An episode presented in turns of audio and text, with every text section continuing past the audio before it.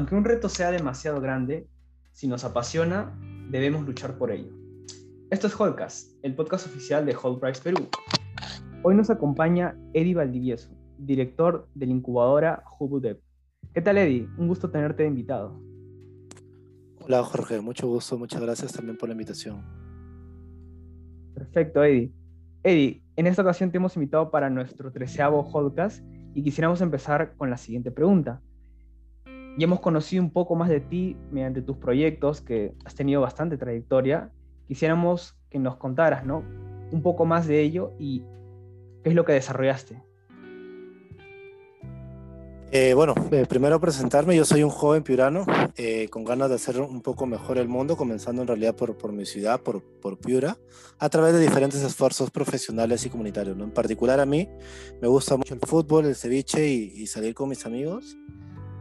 Bueno, a nivel profesional yo estudié ingeniería mecánica eléctrica en la Universidad de Piura y bueno, a partir de ahí he, bueno, he tenido por ahí alguna experiencia emprendedora pero digamos, este, creo que dos cosas que podría resaltar de, de mi desarrollo profesional o de mi aporte en todo caso al Piura es, eh, bueno, haber formado parte del equipo que implementó el primer radar escáner de lluvias del Perú después de lo que pasó en el Niño Costero en el 2017 y además haber sido parte también del, equipo fundador de la incubadora Japude, donde actualmente además soy ahora el director. Interesante. Eh, conforme a lo que me comentas, quisiéramos saber cuál fue tu motivación para poder emprender ¿no? en, un tema dirigido a niños con el proyecto Octranio y con, también con la base en STEM, ¿no? Sí, o sea, en realidad todos mis esfuerzos van alineados a educación, emprendimiento y, y sostenibilidad. Digamos, en el caso de, del tema educativo con niños, siempre eh, bueno, desde la universidad comencé, digamos, digamos liderando un, voluntariado eh, de educación ambiental en, escolares, en colegios. Eh, pero claro, digamos, digamos, entre que salí de la universidad y, y, además que el tema del voluntariado es un tema, pues, este, que es, no, no es poco sostenible, pero es, es difícil seguirlo haciendo luego de, ¿no? luego de salir de la universidad, digamos, manteniendo el ritmo, pues, este, de, las clases y todo, ¿no? Entonces, digamos, empecé Cráneo un poco con el objetivo de crear un espacio de, de interacción, de, de, formación, de encuentro de los niños con las áreas STEM, ¿no? Con ciencia, tecnología, ingeniería, matemática, casi como un club de, así como hay clubes de natación, clubes de fútbol para niños, como un club de STEM, ¿no? Con ese, con ese formato y bueno, lo, tuvimos funcionando un par de años, dictando talleres, haciendo encuentros, y invitando también a expertos STEM, con la intención obviamente de, fomentar el estudio y, y, la formación, la vocación de los STEM en los niños, despertando esa curiosidad. Interesante. Esa aproximación, y más que aproximación ya, la proyección que tú tienes con tu carrera y con lo que te apasiona poder compartir, en este caso con nuestra niñez, que es muy importante ahora, eh, tenemos entendido que has participado también en algunos programas como el MIT y quisiéramos saber de tu experiencia en ese bootcamp que nos comentaste en tu propio Medium, que está súper buenazo e interesante, en 2018. ¿Cuál fue o cómo, qué fueron esos aprendizajes en, esa, en, ese momento y qué obtuviste, ¿no? O sea, ¿qué aplicaste de ese, de ese aprendizaje? Sí, o sea, digamos, el, el, proceso o el programa, perdón, que yo llevé en, Brasil, digamos, digamos, que fue, digamos, liderado por el MIT, fue un bootcamp de, de innovación y emprendimiento. Un poco la dinámica era conocer el, el, todo el proceso del desarrollo de un emprendimiento, ¿no? Esto, pues, obviamente en una, en una atmósfera, en un ambiente muy intensivo, muy competitivo, personas y de todo el mundo y, y de todas las carreras, eh, en un ambiente pues que nos levantamos, sea, estábamos desde las 6 de la mañana hasta las, hasta las 2, 3 de la mañana del día siguiente, o sea, dormíamos como que 2, 3 horas por día, era súper intensivo toda una semana. Y, un poco ahí, digamos, los aprendizajes, no solamente el tema del contenido como tal, digamos, sobre este proceso de desarrollo de emprendimiento, la MIT tiene una metodología muy buena en ese sentido, sino es sobre todo el valor de, del esfuerzo, el valor de, de, la comunidad, porque además, digamos, fuimos eh, siete peruanos, recuerdo, y digamos había una comunidad interesante que buscaba justamente eh, establecer lazos de networking para colaboración luego. Eh, y yo creo que justamente es este esfuerzo, este sentido de comunidad, un poco el, el, el, lo, lo, lo, más valioso que puede aprender, además de las personas, yo creo que sin duda alguna las, las personas son los que hacen el diferencial en el mundo. Y un poco luego la aplicación es, eh, eh, digamos, en la mejora de los programas ¿no? de, de HapWeb, ¿no? Digamos, ya en ese momento estaban en incubadora HapWeb. Y obviamente eh, en todos los programas que teníamos, de hecho, acabamos de, de desarrollar un bootcamp también en, en UDEP hace un, menos de un mes. Y la idea justamente es que, digamos, este, se puedan ver beneficiados, ¿no? Digamos, con esa, con esa metodología o ese conocimiento, ¿no? Buenazo. El, esos aprendizajes que mencionas, característicos del MIT, que más que como decir una organización, son como una comunidad con su propia cultura, eh, ciertos como que factores que lo hacen único y una experiencia eh, demasiado increíble, ¿no? Que cualquier emprendedor, estudiante, incluso a mí que poco a poco estoy conozco más de este tema del ecosistema emprendimiento, las universidades y cómo empoderan para crear soluciones reales y tangibles poderosas, como Press Perú, eh, quisiéramos saber si esos mismos aprendizajes, eh, cómo han visto, se han visto beneficiados tanto en tu vida personal como profesional, ¿no? No, olvídate, o sea, yo que estudié ingeniería también para mí era un sueño hecho realidad estar llevando un programa en el, bueno, si no, no bien era en el MIT, no era en Boston, era en, en Río, eh, era, era igual, ¿no? digamos, eran profesores y, y, digamos, este, estudiantes también que venían de Boston para llevar el programa, ¿no? Inclusive, ¿no?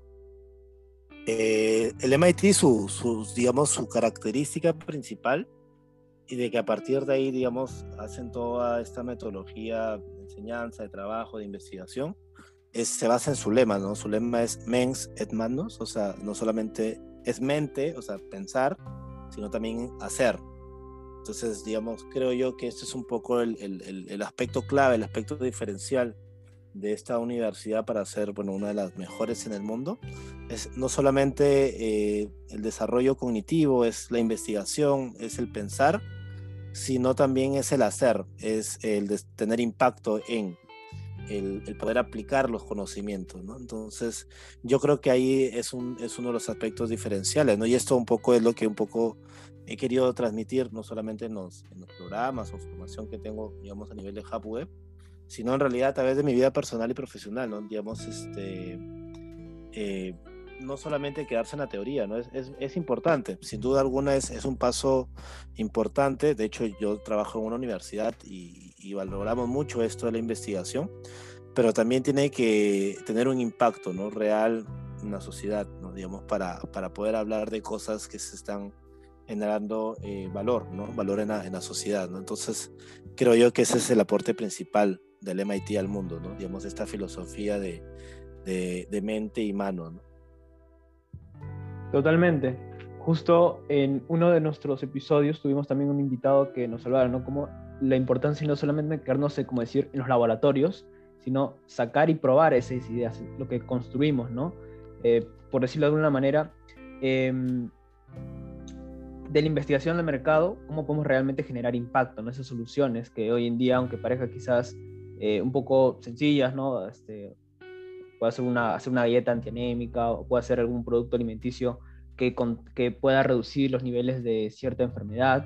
Eh, para muchos como que, wow, se puede hacer, ¿no? Pero para otros realmente significa que hay un cambio, genera un impacto real en nuestro planeta, en nuestras, en nuestras familias, nuestra sociedad. Y creo que eso es muy importante a destacar, ¿no? Al menos en lo que nos comentas, ¿no? Desde tu experiencia en HUDEP, tu vida personal, tus estudios, en la experiencia en el MIT, la comunidad que formaron, la, las ideas y cómo estás realmente construyen y crean, construyen y crean, ¿no? Que es de verdad, de verdad este inspirador y sobre todo eh, una buena manera de querer este, promover o apoyar al ecosistema en general, ¿no? En todos los niveles, ¿no? Y en base a todo este contexto que me parece muy interesante, eh, hay algo, una duda que nos surge, ¿no? Y es, desde tu punto de vista, ¿cómo no deberíamos ponernos límites? ¿O por qué no? O sea, el límite es, válido en el sentido porque también hay, hay digamos, eh, un, marco en el cual actuamos, ¿no? o sea, el, ser humano no es, no existe eh, solo, ¿no? Digamos, eh, existe dentro de una sociedad, dentro de una familia, dentro de una comunidad. Y el límite, digamos, en ese sentido del comportamiento, la libertad, digamos, de uno termina donde comienza también la del otro, ¿no? Entonces, yo creo que el límite es importante en ese sentido, pero claro, hablando de eh, un poco de desarrollo personal o nuevas metas, eh, un poco lo que siempre eh, recomiendo, digamos en, digamos, en los diferentes espacios en los que, en los pertenezco, es poder ponerse metas altas, ¿no? Digamos, estos sueños que a veces parecen pues ser medios locos al inicio, creo mucho en el poder de, de, tangibilizarlos. O sea, de hecho, el primer paso para una idea que está en tu cabeza, cuando tú se la cuentas a alguien, ya se tangibiliza, digamos, a través de tu voz, digamos, esta resonancia en el sonido. Eh, y, toma cada vez más fuerza si uno la escribe y si a través de la escritura un poco vas desarrollando esta idea que, que, que a lo mejor quizás al inicio es un poco gaseosa, pero luego va tomando forma, pues una idea tienes que ponerle pues fechas, pasos, ¿no? Y comienzas a estructurarlo en un plan, con unas metas quizás más pequeñas, más concretas, ¿no? Y, créeme que, eh, digamos, ah, llega el punto en que, en que puedes lograr cosas que no te imaginabas nunca, o que, que pasaban solamente tus sueños más este, extremos, ¿no? Más ideales, y que terminan sucediendo, ¿no? O sea, hablo de mí, ¿no? Digamos, este, no, no solamente mi caso, yo, digamos, soy un piurano no tan diferente de otros piuranos, eh, sí quizás con mucha perseverancia, mucho ánimo, mucho, muchas ganas de, hacer cosas, pero más allá de eso no, no creo que sea eh, súper diferente a, muchos de los demás piuranos que, estamos trabajando y haciendo cosas, ¿no? Y además también, eh, como te digo, es un tema de, de exponer al mundo tus ideales, tus, tus proyectos, tus metas. Eh, conozco el caso, por ejemplo, eh, una persona, digamos, también escuchó una conferencia del MIT en, en, la Universidad de Piura, un profesor que vino a dar una clase. Y claro, era una conferencia que se llenó, olvídate, la, la digamos, el auditorio. Y claro, era una, una persona más, una chica más en la sala y que simplemente, claro, el profesor del MIT, pucha, súper de primer nivel. Y, y claro, el profesor dejó el correo, digamos, al final de su presentación, su correo electrónico. Y esta chica le escribe un correo, simplemente pues, lo copió, dijo, estimado profesor, este, yo no sé cómo, ni de qué forma, ni en cuánto tiempo, pero yo estaré trabajando con usted, en, de alguna manera. Y, un par de años después, esta persona logró una beca para una pasantía en MIT y fue a trabajar en el mismo departamento donde estaba este profesor. Y esto para mí, digamos, no es solamente eh, como que el poder de la atracción simplemente por, por pensar, sino por hacer. O sea, el pensar, la idea es el 1%, ¿no? Es importante porque a partir de ahí se empieza, ¿no? Pero, pero hay que ejecutar, hay que exponer al mundo, hay que hacer eh, y eso es un poco, si, si, si regresamos al ejemplo del, lema del MIT, de mente y mano, ¿no? Digamos, hay que pensar, eh, porque a partir de ahí todo, todo existe primero en la mente, o sea, todo, todo lo que uno tiene, puede ver, existió primero en la mente de alguien, ¿no? Pero claro, no, no, no se queda ahí, ¿no? Hay que, hay que, hay que eh, tangibilizarlo, ¿no? Y primero es a partir de la voz, luego a partir de la escritura y luego seguramente traer un plan y ponerlo en acción, ¿no? pero hay que hacer. Entonces, digamos, es, es parte de, yo creo, de, de ya no ponerse límites en ese sentido de los sueños y de las metas que uno puede tener, porque en realidad yo creo mucho en que la hoja, la, la vida de uno, o sea, una, la, la, vida de uno es una hoja en blanco, ¿no? En la que uno puede literalmente escribir lo que, lo que uno quiera, ¿no? El tema es que a veces no somos conscientes de eso y, y pues gente que, que, que, puede ser tu familia, tus amigos, tu jefe, ¿no? Termina escribiendo en esa hoja en blanco y termina poniendo cosas que, que, tú no quieres, ¿no? Y que simplemente no te das cuenta, dejas pasar el tiempo y en realidad la idea era que tú, esa hoja era tu vida, ¿no? Y, era que tú escribas lo que quieres en tu vida, ¿no? Pero a veces ya uno no se da cuenta y le da el lápiz y la hoja a otras personas que, que no saben qué es bueno para tu vida, ¿no? Eh, digamos, hay un proceso de introspección y reflexión necesario de vez en, digamos, cierto, de tiempo en tiempo, eh, para saber si estamos yendo hacia donde queremos, ¿no? Exacto. El, el mismo hecho de querer empezar a hacer, creo que me parece el paso más importante, ¿no? Y apenas demos ese paso, tener la disciplina y objetivos claros y concisos de cómo lo vamos a continuar, ¿no? ¿Quién se imaginaría que quizás, en mi caso, ¿no? Eh, solo asistir a un taller de los tantos que organizaba Hot Price en mi universidad, ¿no? Terminara conociendo una comunidad increíble y que desde ese día entienda que no me puedo cerrar a cuatro paredes de un salón de clases donde pueda obtener quizás un bachillerato, eh, mi, ser egresado, sino desde allí construir algo que pueda realmente aportar a la sociedad y que sea un efecto multiplicador, ¿no? Como es el caso de difundir y crear emprendimientos o ser partícipe de algún emprendimiento que realmente genere impacto, ¿no?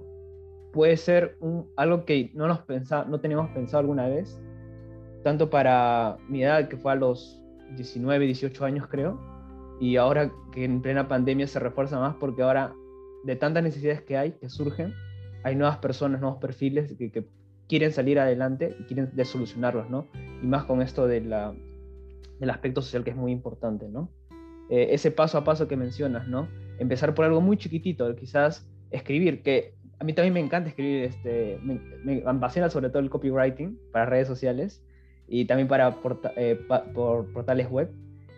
Y, y, realmente pues uno se imagina, ah, unos cuantos párrafos no creo que hagan la diferencia en el mundo, pero si uno tiene constancia, y realmente está empoderado de que esas pobres palabras, aunque sean chiquitas o cortas, eh, van a llegar a alguien y lo pueden incluso motivar a ser mejor, te cambia la vida o te genera una nueva perspectiva.